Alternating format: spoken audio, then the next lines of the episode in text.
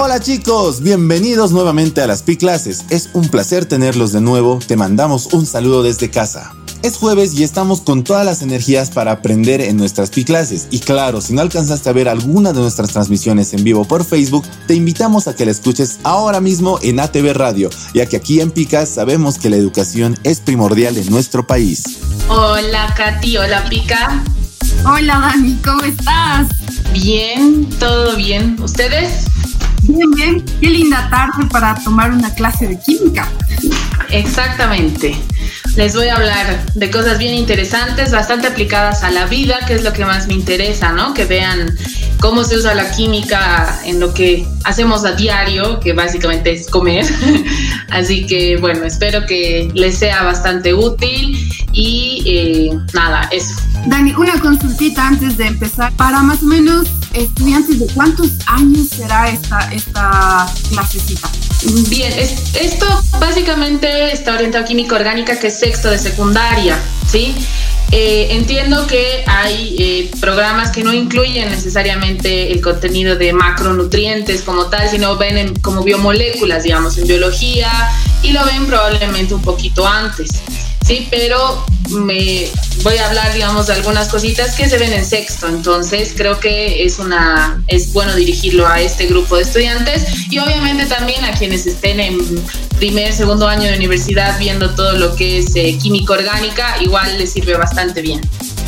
Entonces estaríamos hablando más o menos de 16, 17. De, sí, de 17 yo diría a unos 20, digamos, máximo. Sí. Súper. A ver quiénes se van a conectar a la clase, quiénes nos van a acompañar hoy día, quiénes son los valientes, porque a veces da miedo con la química. Sí, justamente ese, ese era mi, mi, propósito, ¿no? O sea, mostrarles que la química no es pues tan difícil y que más bien está presente en muchas de las cosas que hacemos a diario, ¿no? Entonces, creo que es bien importante que, que vean que es un poquito más amigable de lo que mucha gente cree. Sí. Eh, Dani, ¿nos puedes contar un poco acerca de qué haces tú, qué has estudiado, en qué te has especializado para que los chicos también conozcan un poquito de, la profe? Claro que sí. Bueno, yo soy química farmacéutica, he estudiado en la UMSA, he salido el 2016 y eh, dentro de mm, mi campo profesional de acción inicialmente he estado en el campo de los medicamentos. He hecho mi pasantía eh, en Vago, en el área de control de calidad, que básicamente se basa en análisis químico de medicamentos. Eh, más adelante he trabajado como supervisora del área de sólidos de un laboratorio farmacéutico eh, y mm, se me dio la oportunidad de dar clases en, el colegio donde yo salí. soy profe de química en el Montessori hace ya, este es mi cuarto año. Eh, la verdad es que amo, amo dar clases, pero también me dedico a la, otra área de, ejercicio profesional de mi carrera, que es la regulación de, productos. Trabajo como regente farmacéutica también en una importadora de medicamentos. Por lo tanto, he visto un poquito más o menos de cada, de cada área, ¿no? Pero la verdad es que la docencia me ha atrapado, he descubierto mi, vocación ahí y es lo que me gusta hacer, disfruto realmente enseñar y transmitir conocimiento. Súper, no, pues entonces tienes todo, todo, todo el background para podernos dar, para podernos enseñar estos trucos que tal vez a veces no, no, los profes no les da tiempo de enseñarnos porque ellos en un aula de 50 estudiantes, 30 estudiantes, tal vez no es tan fácil, pero ahora lo vamos a intentar para que los chicos también puedan aprender ciertas cosas, como el día lunes en la clase de matemáticas. Eh, recién después de tantos años, eh, la MICA nos ha logrado hacer entender que siempre va a estar por encima de todo el por, o sea, las multiplicaciones son primero.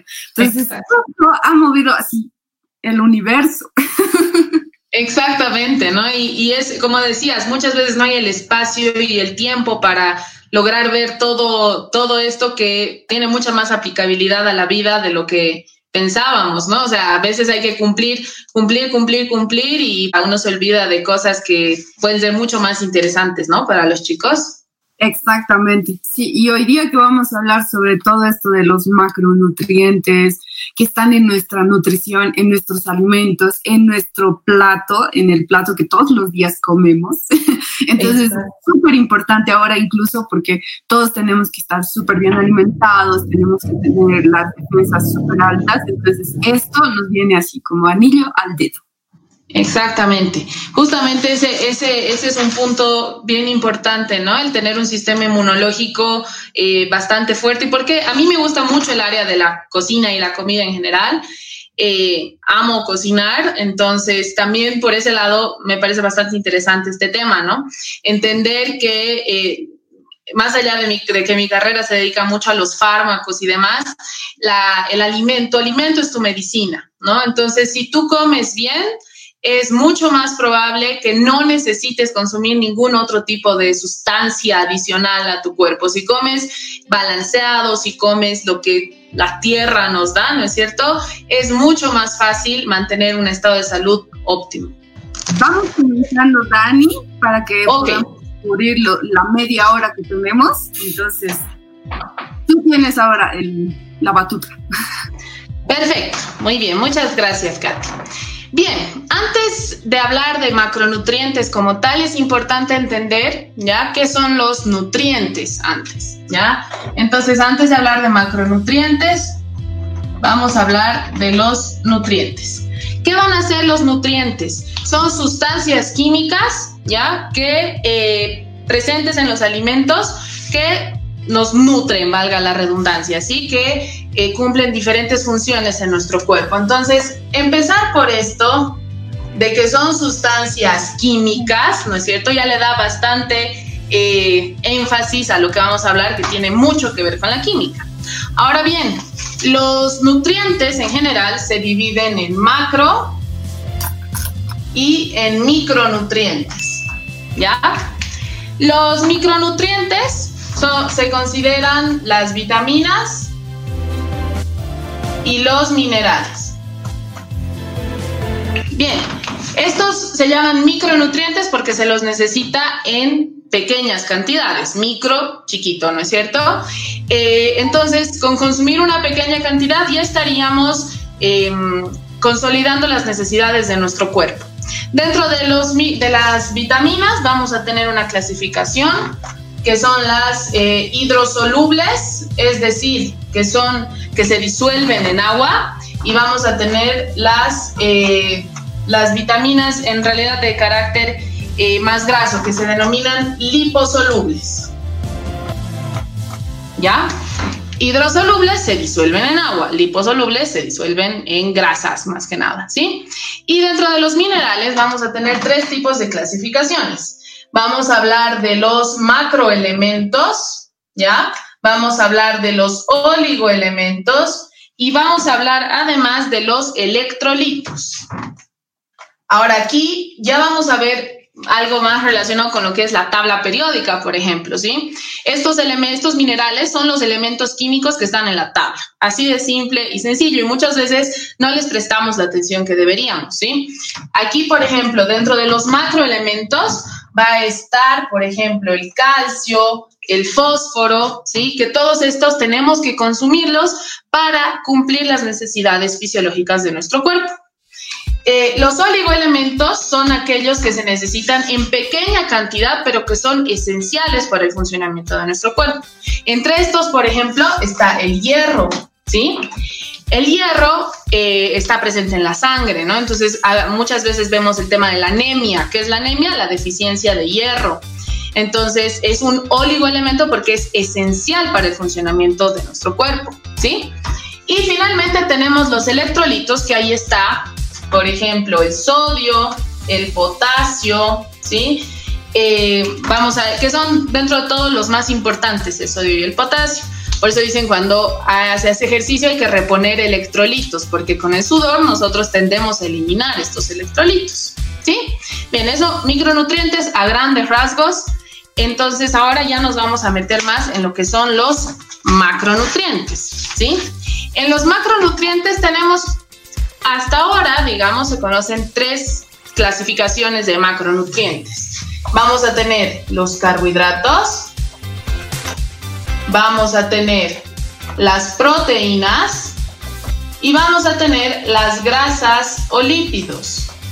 Bien, ahora dirán, ¿y qué tiene que ver eso con la química? No? Bueno, ahora vamos a ir explicando poco a poco la estructura de cada uno de estos, ¿sí? Para empezar, es importante entender dónde están presentes los carbohidratos, para qué sirven y demás, ¿no es cierto? Creo que eso es lo más importante. Los carbohidratos van a estar presentes en eh, plantas, ¿no es cierto? Están presentes en general en todos los seres vivos, ¿sí? Pero van a estar eh, presentes con mayor cantidad en las plantas. Ah, el arroz proviene de una planta, ¿no es cierto? El arroz es un carbohidrato, es un carbohidrato de tipo simple, así se lo conoce. El maíz ¿ya? También es un carbohidrato, es un carbohidrato de tipo complejo. Otro carbohidrato ya no tan saludable es el azúcar. El azúcar eh, es un disacárido, que eso vamos a explicarlo ahora, ¿sí? Entonces, eh, los carbohidratos fundamentalmente cumplen función de tipo energética, es decir, proveen energía a nuestro cuerpo. Ahora bien, hablando químicamente, estas van a ser las estructuras de los carbohidratos. ¿Sí? Son cadenas de carbono, básicamente, ¿sí? Son cada, cada uno, cada unión de, de, un vértice ahí representa un carbono, dos, tres, cuatro, cinco, así sucesivamente. Varían en cuanto al número de carbonos, ¿sí? Entonces aquí yo les estoy mostrando la glucosa, ¿ya? La glucosa puede escribirse así de forma lineal o de forma de anillo, ¿sí? Entonces, ¿Qué características tienen los carbohidratos fundamentalmente? Que tienen un grupo eh, carbonilo, así se llama el grupo carbonilo, ¿sí? Inicialmente, esto ya lo, lo deben conocer unos cuantos de los chicos, son los grupos funcionales, ¿sí? Este se denomina cetona. Eh, ¿Cuál es la característica? Que tiene un grupo carbonilo, que es el, es el que tiene el oxígeno al medio, en medio de dos cadenas de carbono. R va a ser cualquier cadena de carbono, ¿sí? Y vamos a tener a los aldehídos. En este caso, el grupo carbonilo se encuentra al, eh, se encuentra al principio. En este caso se encuentra al medio, ¿sí? Entonces, ahí empezamos a diferenciar entre cetonas y aldehídos.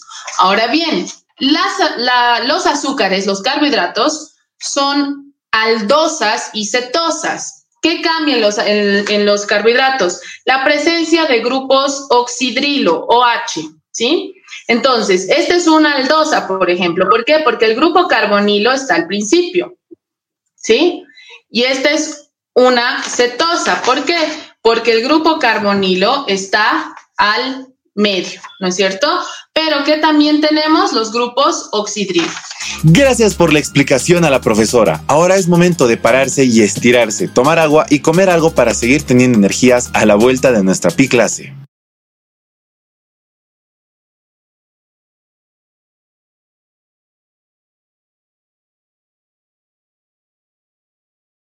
Espero que hayas descansado porque ahora seguiremos con las pi clases para seguir aprendiendo juntos.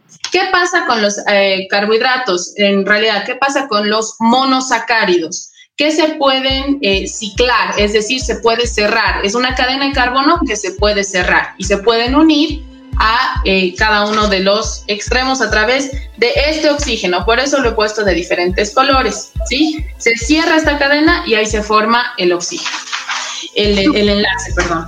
Ahora bien, la glucosa es un ejemplo em, de, un carbohidrato y es un monosacárido, ¿ya? Los carbohidratos se dividen según sus estructuras y pueden ser simples o complejos. Simples van a ser los eh, monosacáridos y complejos van a ser los disacáridos y polisacáridos, ¿ya? Otro de los monosacáridos importantes, por ejemplo, es la fructosa. La fructosa es una cetosa, a diferencia de la glucosa, ¿ya? La glucosa es una aldosa, es una aldosa. ¿Por qué? Porque el grupo carbonilo está al principio. En cambio, aquí el grupo carbonilo está al medio, ¿sí? Entonces, esa es la diferencia fundamental entre aldosas y cetosas y las podemos ver en la cadena de carbono, ¿sí?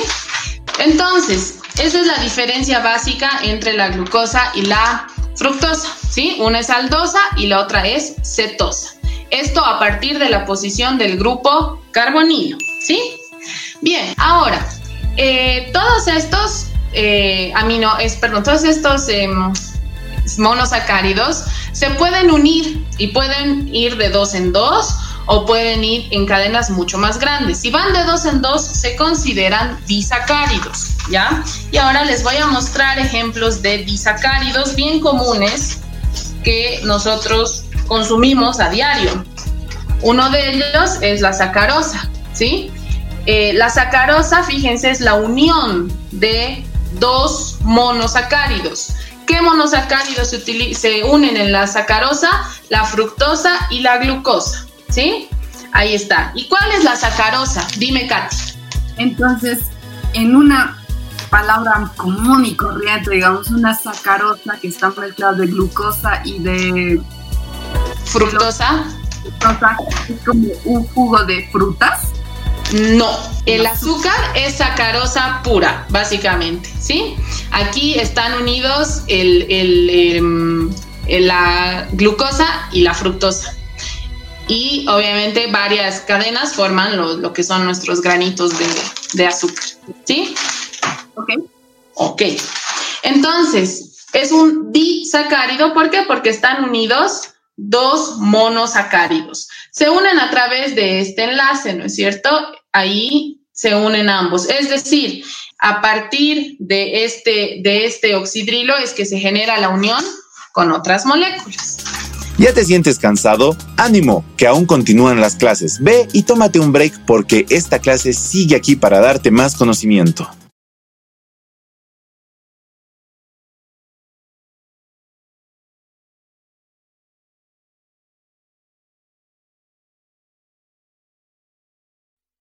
Continuamos con nuestra clase de macronutrientes. Presta más atención por si hay preguntas en el medio. Dani, hay una persona, Carla Stephanie, que nos está haciendo una consulta. Dice, ¿esos 30 gramos de proteína que, se ha mencionado son por día o solo por una comida? No, a ver, el tema de la proteína es bien complejo y eso lo ve eh, un, nutricionista, ¿sí? Eh, pero sin embargo, puedo eh, aportar un poquito a eso gracias a mi nutricionista, que es una genia y si me está viendo, le mando saludos a la Lola. Eh, bueno, ella, ella sugiere, ¿no es cierto? Ella muchas veces hemos hablado de este tema. La proteína varía de acuerdo a la actividad física que realiza una persona, ¿sí? Entonces, una persona que no realiza eh, ejercicios de fuerza, o sea, pesas, eh, no, no es un atleta, digamos, ¿no es cierto? Tendría que consumir entre 1.6 eh, ya a 1.6, 1.8 gramos de proteína por kilogramo de peso, ¿ya? Voy a hacer el cálculo para mostrarles más o menos cuánta proteína una persona que pese 50 kilos, por ejemplo, debería consumir 80 gramos de proteína, ¿ya? Al día. Al día. Ok. ¿Ya? Entonces, obviamente, si distribuyes esos 80 gramos en, varias comidas, puedes tener un desayuno con 12 gramos, digamos, que sean los huevos, ¿no? Un almuerzo con 30 gramos. Eh, puedes eh, merendar. Obviamente es bastante complicado, si se dan cuenta, llegar a este requerimiento de proteína, eh, sobre todo porque primero comer todo el día ya es bastante complejo, ¿no? Y obviamente encontrar alimentos que tengan ese grado proteico que nos aporte es, es complicado, ¿no? Entonces por eso requiere siempre el asesoramiento de un nutricionista para ver de cumplir los requerimientos. Súper. ¿Sí? Entonces, volviendo, eh, las proteínas, ya en cuanto a su estructura, se clasifican en fibrosas y globulares. Les dibujaría aquí una proteína, pero realmente son bastante complejas. ¿Por qué? Porque pónganse a pensar que son cadenas de cientos de estos, ¿sí? O sea, son muchos, muchos, muchos de estos aminoácidos en cadena, más de más de 50 ya hemos visto, ¿no es cierto? Pero las proteínas más complejas llegan a tener mucho más, ¿no es cierto? Entonces, Por eso es bastante complejo dibujar una proteína como tal. Pero aclarando este tema, la estructura pueden ser fibrosas o globulares. Eh, fibrosa, por ejemplo, es el colágeno, ¿sí? El colágeno que está presente, o sea, que nosotros lo tenemos, por ejemplo, en la piel, eh, que está presente en los huesos, eh, también las articulaciones, ¿no es cierto? que es una sustancia que se pierde bastante con el pasar de los años. Nuestro cuerpo no, no, ya no lo produce en la misma cantidad, ¿no es cierto? Y eh, dentro de las proteínas globulares, por ejemplo, están las enzimas, que son las que les mencionaba, ¿no? Las enzimas son sustancias catalizadoras de nuestro cuerpo. ¿A qué se refiere con catalizar? A favorecer una reacción, ¿sí? Entonces, las enzimas favorecen que se lleven a cabo procesos químicos dentro de nuestro cuerpo. La mayoría de las enzimas llevan un nombre que termina siempre en asa, ¿ya? Por ejemplo, tenemos la, em, en la saliva la amilasa y aquí ayuda la saliva a deshacer, ¿no es cierto? los eh, alimentos que nosotros vamos consumiendo. Obviamente en menor cantidad, ¿por qué? Porque ya en el estómago participa el ácido clorhídrico, ¿no? Pero para que vean, por ejemplo, una función de, la, eh, de las enzimas, ¿sí? Entonces, fibrosas, colágeno, globulares, enzimas. Hasta ahí estamos con las proteínas, ¿sí? Entonces, acuérdense dónde van a estar presentes las proteínas en alimentos de origen animal, como huevos, carne, pollo, pescado, ¿no es cierto? Y en alimentos de origen vegetal van a estar presentes en eh, frijoles, garbanzos, lentejas, en la soya. Eh, la soya es muy utilizada para esto. ¿Por qué? Porque se, se puedes sufrir varios procesos y se obtiene, por ejemplo, el tofu, eh, el tempe, ¿sí? El tempe es un fermentado de la soya, ¿no? Y de la soya también sacan lo que es la carne de soya. La soya es bastante proteica, en realidad es un alimento que tiene bastante cantidad de proteína, eh, o sea, es un alimento vegetal que tiene bastante cantidad de proteína versus, por ejemplo, unos frijoles. Obviamente el tema con la soya es mucho más complejo, ¿ya? Porque eh, es un monocultivo hoy en día que lastimosamente se talan árboles y árboles y árboles para tener cultivos de soya, ¿no? Y el problema obviamente es el que se utilice soya transgénica. ¿Qué, ¿Qué es la soya transgénica? Soya modificada genéticamente para que aguante el glifosato, que es un herbicida. Es un tema bastante extenso del que podríamos hablar muchísimo más tiempo, pero prefiero pasar a la parte de las grasas, ¿sí? Bien, las grasas. ¿Qué van a hacer las grasas? Van a ser el siguiente macronutriente, que muchas veces tiene mala fama la grasa, ¿no? Siempre decimos, ay, es que mm, si como frituras voy a engordar, si como eh, tanta, tanto aceite, no sé qué, voy a engordar, voy a engordar. Y muchas veces, como les decía antes, ¿no es cierto? El problema no es la grasa, sino el exceso de carbohidratos. Ahora, ¿qué pasa? La grasa tiene igual funciones estructurales muy importantes. ¿Dónde vamos a ver grasa? Una palta, por ejemplo, tiene bastante cantidad de grasa, pero son grasas buenas, ¿sí? El aceite de oliva también es eh, una grasa, pero es una grasa buena. ¿A qué me refiero con grasas buenas y grasas malas? ¿sí? En realidad, este tema está mucho más eh, polemizado hoy en día. ¿Por qué? Porque eh, primero que no le hemos tirado tanta basura la grasa, ¿no? Toda la grasa, la culpable, la culpable, la culpable, que no nos hemos dado cuenta de la cantidad de funciones que desempeña nuestro cuerpo. La grasa se utiliza, eh, por ejemplo, ¿dónde está presente? En la membrana celular de, las, de nuestras células, ¿no?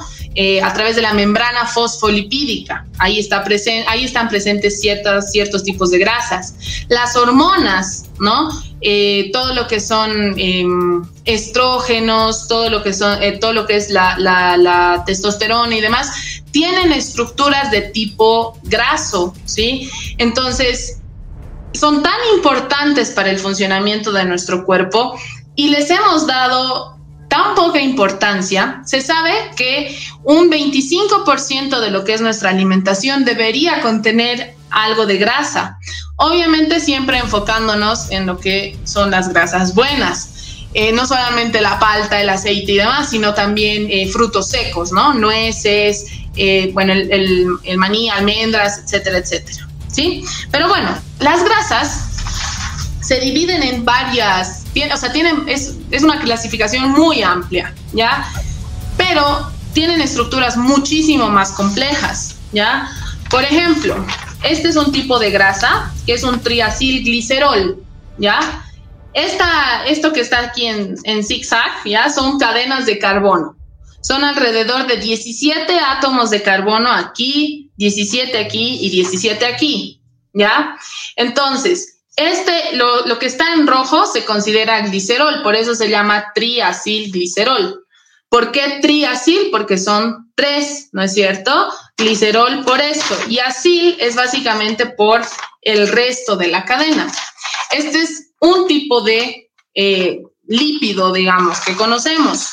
Otros, por ejemplo, van a ser los que tengan esta estructura esteroidea, ¿ya? A, raíz de este, de este conjunto de anillos se sintetizan muchas hormonas, ¿ya? Se sintetizan también muchos medicamentos. Entonces, están realmente presentes en gran parte de nuestra, de, de nuestra vida, todo este tipo de, de estructuras. ¿Qué característica tienen en común? Que son insolubles en agua, no se disuelven en agua, ¿sí? ¿Por qué? Por la estructura química que tiene cada uno de estos si eh, nos remontamos, digamos, a lo que sería la solubilidad de las sustancias, solubilidad en agua, ¿no? Estamos hablando, va a hacer referencia a la solubilidad en esta sustancia. ¿Por qué no son solubles? Porque el agua forma esta estructura, H y OH. Este es un protón y este es un oxidrilo, ¿sí? Entonces, ¿qué es lo que pasa? Las grasas, al ser tan grandes, no van a poder formar una parte positiva y una parte negativa. Entonces, lo similar no va a poder disolver a lo similar, porque esa es la regla para la solubilidad. Lo similar disuelve a lo similar. Y estas cadenas son muy grandes para abarcar estas moléculas tan chiquititas. Entonces, no van a poder ser disueltas en agua. Y eso lo podemos ver fácilmente cuando cocinamos con aceite, por ejemplo, ¿no? O sea, el aceite es bastante difícil de remover con el agua sola. Tengo que utilizar em, un detergente, ¿no es cierto? Que va a ayudar a remover esa parte de la grasa. Entonces, bueno, esa sería parte, obviamente van a estar presentes, como les decía, en fosfolípidos, en la membrana fosfolipídica de nuestras células, ¿no es cierto? Que tienen una estructura, ahora se las, se las dibujo, o sea, tienen esta estructura, pero en toda la célula, ¿no es cierto? Que como que rodean a la célula, pero como les digo, son estructuras bastante complejas, ¿sí? O sea, son cadenas de cadenas de cadenas y cadenas y anillos, ¿no es cierto? Que son mucho más difíciles y abarcan un tema mucho más grande eh, en, en, en otras materias, digamos, más complejas de lo que sería la química. Entonces, resumiendo un poquito lo que, ya hemos, lo que hemos ido viendo, ¿sí? Ya para ir, ir cerrando. Macronutrientes que son, son aquellos nutrientes que necesitamos en gran cantidad, ¿sí? Dentro de los macronutrientes tenemos a los carbohidratos, tenemos a las proteínas y a las grasas. Los carbohidratos tienen como unidad fundamental a los eh, sacáridos, digamos, ¿no? Monosacáridos, disacáridos, etcétera, etcétera. Y polisacáridos, que básicamente son la unión de muchos monosacáridos.